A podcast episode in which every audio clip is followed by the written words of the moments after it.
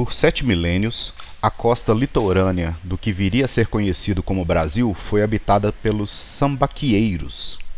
Esses povos construíram os sambaquis, que são monumentos de até 40 metros de altura, feitos a partir de conchas, ossos, areia e terra, onde até hoje é possível encontrar também restos humanos. Mas a história desses ancestrais é cercada de mistérios. De onde eles vieram? E por que sumiram ou foram substituídos por tupis, gês e outros povos indígenas que habitavam o litoral quando as caravelas de Pedro Álvares Cabral chegaram a nossas costas em 1500? Um estudo recém-publicado no periódico Nature Ecology e Evolution fornece algumas respostas para as perguntas. Eu retirei essa matéria de hoje sobre os sambaquis do site da BBC News Brasil, uma matéria recente, que é um tema que já me, me é interessante há muito tempo, né, esse mistério dos sambaquis. Eles estão por toda a costa do Brasil, literalmente do Iapoque até o Chuí. Estes monumentos são encontrados. Muitas vezes eles são depredados ou ignorados pela falta de conhecimento da importância dele, né? Então, é, já tinha essa pauta há muito tempo guardada e como eu vi esse estudo recente, falei, ah, vou gravar sobre sambaqui de uma vez, que é um tema que eu curto, né? esse tema de arqueologia, é, da nossa própria arqueologia, né? Arqueologia brasileira. Então, vamos lá conhecer um pouquinho mais sobre os sambaquis. Bora lá.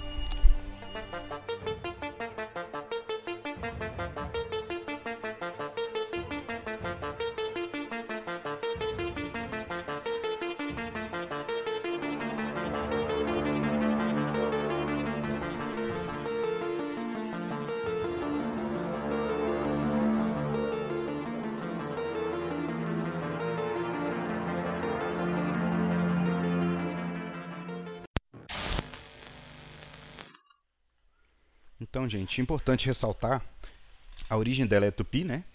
E ela significa justamente é, tamba, que são conchas, e ki, que é amontoado, né? Seria tambaqui, em tupi.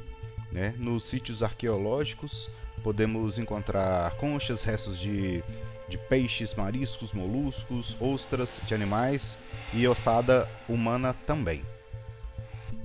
Tem uns tambaquis mais avançados, digamos assim, que teve é, mistura de culturas, é comum encontrar zoolitos. Eu vou deixar a imagem na descrição para vocês do que, que são zoolitos, mas são como se fossem de pedra, que de, de, pedra eles podem ser de osso esculpido, pedra, madeira, e eles refletem o que os, os, os moradores né, desses tambaquis eles é comum da cultura deles. Então tem é, é, zoolitos de aves, de tubarões, tem um tubarão pré-histórico extremamente perfeito, com detalhamento, sabe, das guerras nadadeiras e com a proporção muito, muito bem feita também, muito absurda. Então tem zoolitos de vários tipos de peixes diferentes, de águias.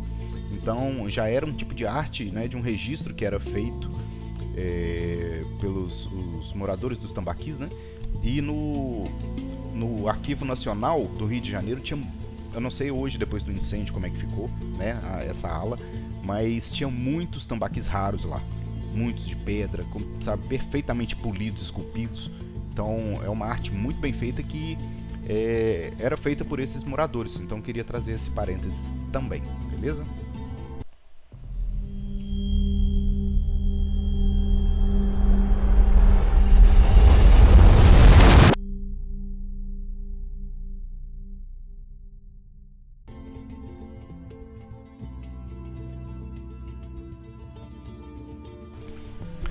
Uma equipe de pesquisadores da Universidade de São Paulo, a USP, e de uma série de outras instituições nacionais e internacionais, fez recentemente o sequenciamento genético dos fósseis de 34 indivíduos que viveram em quatro diferentes regiões do país num passado longínquo.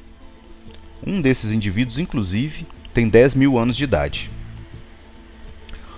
E os resultados mostram, por exemplo, que os povos sambaqueiros eram heterogêneos e o contato deles com outras populações do interior do Brasil foi mais complexo do que se pensava. O arqueólogo André Strauss, professor do Museu de Arqueologia e Etnologia da USP, E um dos autores desse trabalho explica que os sambaquis são grandes montes de conchas que estão dispersos pela costa brasileira, especialmente né, no sul e sudeste do Brasil. Muitos deles têm proporções monumentais de 30 a 40 metros de altura, segundo o professor. Eles foram construídos pelas civilizações que ocuparam o litoral atlântico entre 8 mil e 2 mil anos atrás. Acreditava-se que a subsistência dessas pessoas eh, estava baseada numa economia mista que combinava o consumo de peixes, frutos do mar e plantas. Também é possível que eles caçassem alguns animais terrestres e praticassem alguma horticultura. Os sambaquis são produtos da deposição planejada e de longo prazo de conchas, restos de peixes, plantas, artefatos, restos de, de combustão, né, restos de fogueira e sedimentos locais e foram utilizados como marcadores territoriais, moradias, cemitérios e ou locais cerimoniais.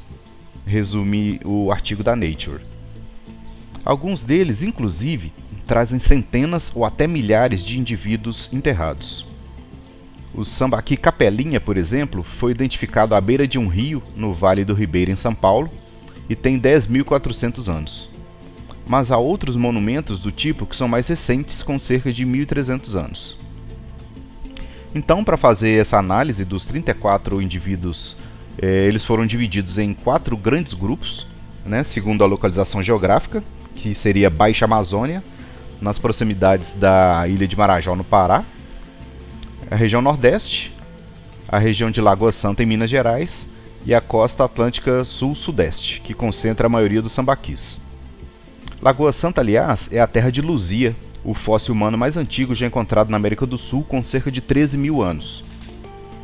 Vale destacar aqui que alguns dos 34 indivíduos estavam relacionados aos sambaquis, mas outros são mais antigos ou mais recentes, e ajudaram a fazer comparação entre os genes para entender relações entre os diferentes povos ao longo da história.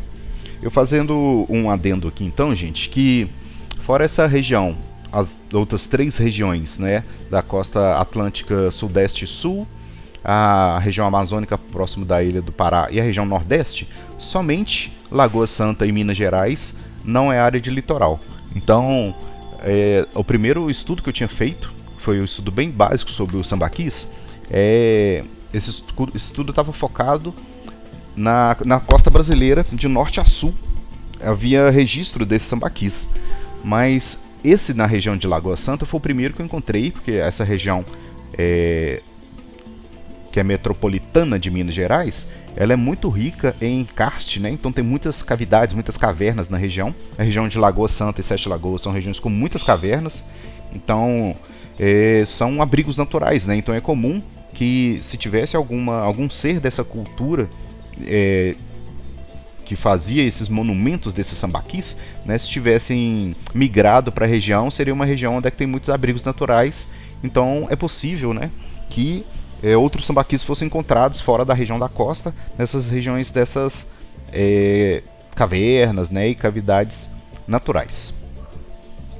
Voltando aqui para o texto, então, né, é, a partir da análise genética desses fósseis, os cientistas esperavam encontrar pistas sobre a origem dos sambaqueiros.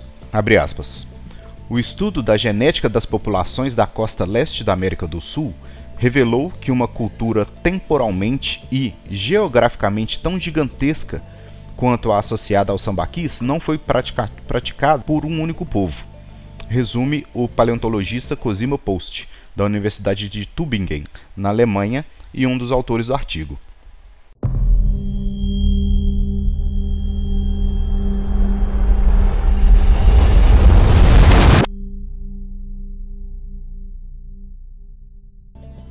Na própria conclusão da pesquisa, os cientistas destacaram essa heterogeneidade. Entre sambaqueiros do sul e sudeste da costa brasileira, há uma diferença genética entre os indivíduos analisados. E isso contraria o que é observado nos registros arqueológicos que destacam as similaridades entre os grupos. Então, resumindo, né, é, na mesma região próximas ali, sul-sudeste do Brasil, são grupos genéticos totalmente diferentes, né? O que é o que contrapõe a opinião dos arqueólogos que trouxeram os estudos primários sobre os sambaquis, que seria um único povo, né, que E então eles mantiveram essa cultura dos sambaquis ao longo da costa brasileira. Então, o estudo genético ele prova que eram povos diferentes que fizeram que tinham a mesma prática.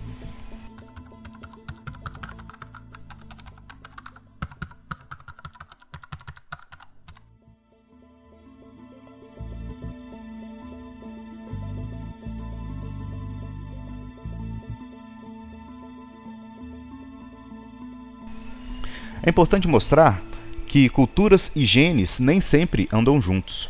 Combinar arqueologia e pesquisa genética pode nos dar um cenário mais preciso de como esses indivíduos que habitavam a região costeira eh, praticavam as suas atividades. Complementa Dr. Post, Cosimo Post.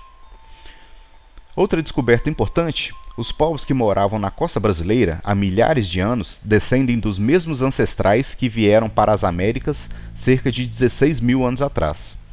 Esses indivíduos que chegaram ao continente a partir da Beríndia, uma ponte terrestre que se formou entre a Ásia e a América do Norte por causa da, do degelo, né, da glaciação, e deram origem a, a todas as populações indígenas, como os próprios Tupi. Os resultados da pesquisa recente reservam ainda outras surpresas. Um aspecto importante que observamos é o fato de que o povo de Luzia, em Lagoa Santa, não ter desaparecido há 9 mil anos como se imaginava. Para nossa surpresa, encontramos evidências em alguns sambaquis da sobrevivência, ainda que parcial, daqueles grupos que foram os primeiros brasileiros. Chama a atenção o Dr. Strauss. Essa permanência dos grupos relacionados a Luzia até dois mil anos atrás era algo completamente inesperado que o nosso trabalho acabou encontrando. A geneticista Tabitha Hunemeyer, do Departamento de Genética e Biologia Evolutiva do Instituto de Biociências da USP, conta que um dos objetivos do estudo era detalhar melhor quem eram essas pessoas que habitavam a costa brasileira antes da chegada dos tupis e por que elas desapareceram. E nós confirmamos que eles não eram uma população isolada do resto do continente, de alguma maneira, eles interagiam com os povos que viviam no interior, destaca a especialista que também assina o artigo. Strauss aponta que a pesquisa também baixou as expectativas sobre o tamanho desses povos ancestrais. Abre aspas na fala do Strauss. Antes, achávamos que os sambaqueiros eram extremamente densos e populosos do ponto de vista demográfico, mas tudo indica que a realidade não era bem assim. Há cerca de dois ou três mil anos, essas populações tiveram os números reduzidos e nos perguntamos o que será que aconteceu com essa população para explicar esse fenômeno, diz o arqueólogo.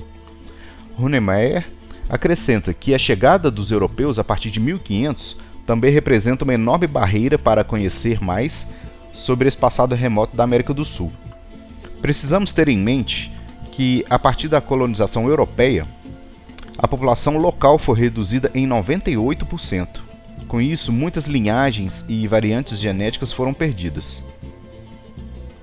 O que traz também algumas perguntas sem resposta, né? Para Strauss, ainda é necessário entender melhor a origem e o fim dos sambaquis. Essas construções surgiram e esses indivíduos viraram os reis da costa brasileira. De repente, há dois mil anos, eles desapareceram. O que aconteceu? Uma calamidade climática? Uma implosão social interna? Questiona ele. Vale destacar aqui, mesmo com a redução das expectativas sobre a densidade populacional, os sambaqueiros continuam a ser considerados o maior fenômeno demográfico da América do Sul pré-colonial, atrás apenas das civilizações andinas. O arqueólogo avalia que o trabalho recém-publicado apresenta algumas pistas. Nossos dados mostram que há dois mil anos começaram a aparecer no sambaquis uma assinatura genética típica dos grupos ancestrais G, J e com circunflexo G, que habitavam o interior da região sul e se deslocaram até o litoral. É possível que isso tenha impactado de alguma maneira na existência dos sambaqueiros. Mais ou menos nessa mesma época, as construções monumentais da costa começaram a apresentar um sinal de inovação, que seria a presença de cerâmicas. Até então, elas só traziam conchas e ossos, e essa nova tecnologia veio justamente desses, po desses povos inteoranos ancestrais. Ou seja, em vez de uma substituição completa de sambaqueiros por outros povos, o que provavelmente ocorreu foi uma mudança gradual de práticas com a adoção de novas tecnologias, práticas e culturas. Para Runemeyer, a aliança entre a genética e a arqueologia ela permite juntar as peças desse complexo quebra-cabeças. Abre aspas. Ainda existem muitos buracos e questões em aberto, mas aos poucos restauramos a história da chegada do ser humano na América do Sul. Fecha aspas. E aí, pessoal, conheciam sobre os sambaquis? São estruturas muito complexas interessantes. É, é uma sequência de camadas, né? Uma camada de concha, uma camada de, de restos de ossos, é uma camada de materiais queimados, depois volta com uma camada de conchas novamente. E tem complexos, né? Igual eu cito no texto, que eles chegam a 40 metros de altura. Então, para uma população, né? A gente tenta visualizar o cenário, uma população costeira que ela precisa morar por muito tempo eh, em um determinado local, né? Então já não era uma, uma, uma cultura de nômades, então eles já tinham o local fixado onde é que deveria ter uma alta demanda ali de, de frutas, de vegetais, peixes, né? Porque eram pescadores que estavam ali locados, então eles já estavam afixados nesse lugar. E há quanto tempo que, que demoraria para você levantar uma estrutura de 40 metros de altura só com esse tipo de resíduo, né? De, de, de material sendo depositado. Então você precisa de fato estar tá ali por muitas décadas, séculos, para poder criar uma estrutura tão relevante quanto. E, e, apesar de todos os esforços né, dos arqueólogos, ainda não ficou claro qual era o fim dos sambaquis, né? Para que que eles serviam? Era para um, um, um, centro de, de cultuar alguma coisa, porque apesar de encontrar restos humanos, não era, não era esse o fim do sambaqui, ele não era feito para isso, não era um cemitério. Então ele tinha uma sequência de camadas e em, dados momentos tinham alguns fósseis, mas nem todo sambaqui, por exemplo, tem fóssil. Mas quase todos você encontra é, restos de peixes, é, conchas, essas, esses outros materiais marinhos. Então, apesar de todos os esforços, né, tem milhares de sambaquis mapeados ao longo do Brasil. Eu vou ver se eu encontro o mapa que eu achei antigamente desse, dos que já tinham sido mapeados né, ao longo do Brasil. Vou colocar no, na descrição do episódio também, junto com algumas imagens do que, que são esses sambaquis, tá? Então, para tentar esclarecer para vocês assim que nunca ouviram falar e não estão tão familiarizados com, com o fato. Mas é isso que eu queria trazer para vocês hoje, um texto mais rapidinho, só sobre matéria recente. E já tem um bom tempo que eu queria falar sobre sambaqui, só que eu não tinha ainda um texto tão estruturado. Então, é, espero que vocês gostem, tá? É um tema que ele sai um pouco da nossa do nosso foco que é ufologia, mas ele ainda é, é cai no nosso subtema do canal, digamos assim, que seria é, a nossa arqueologia, né? Então, um pouco da nossa história, do porquê que a gente povoou os nossos litorais, o como, né? A gente está tentando destrinchar isso, um estudo de cada vez, um pouquinho de cada vez. Beleza? Então, gente, esse era o trecho que eu tinha para vocês hoje. O próximo já vai ser sobre ufologia e na sequência vai ser um sobre cultura pop que eu estou preparando também, tá? Então, por enquanto é só isso, fiquem com Deus, tá? E mais uma vez, considerem se tornar um apoiador. Né? Nós temos muitos projetos em andamento, né? o podcast, o livro que está sendo feito. É, futuramente eu estou querendo trazer canais para o YouTube também, que tem um público muito grande de YouTube que não que não tem a, cultura ainda de, de podcasts, então eu estou querendo migrar alguns conteúdos para lá. Então eu preciso muito da ajuda de vocês, preciso né, desse suporte, né? Eu vou deixar o link do Apoia-se também aqui embaixo, tá bom? Para você considerar se tornar um apoiador desses projetos que estão todos sem fundamento, beleza? Então,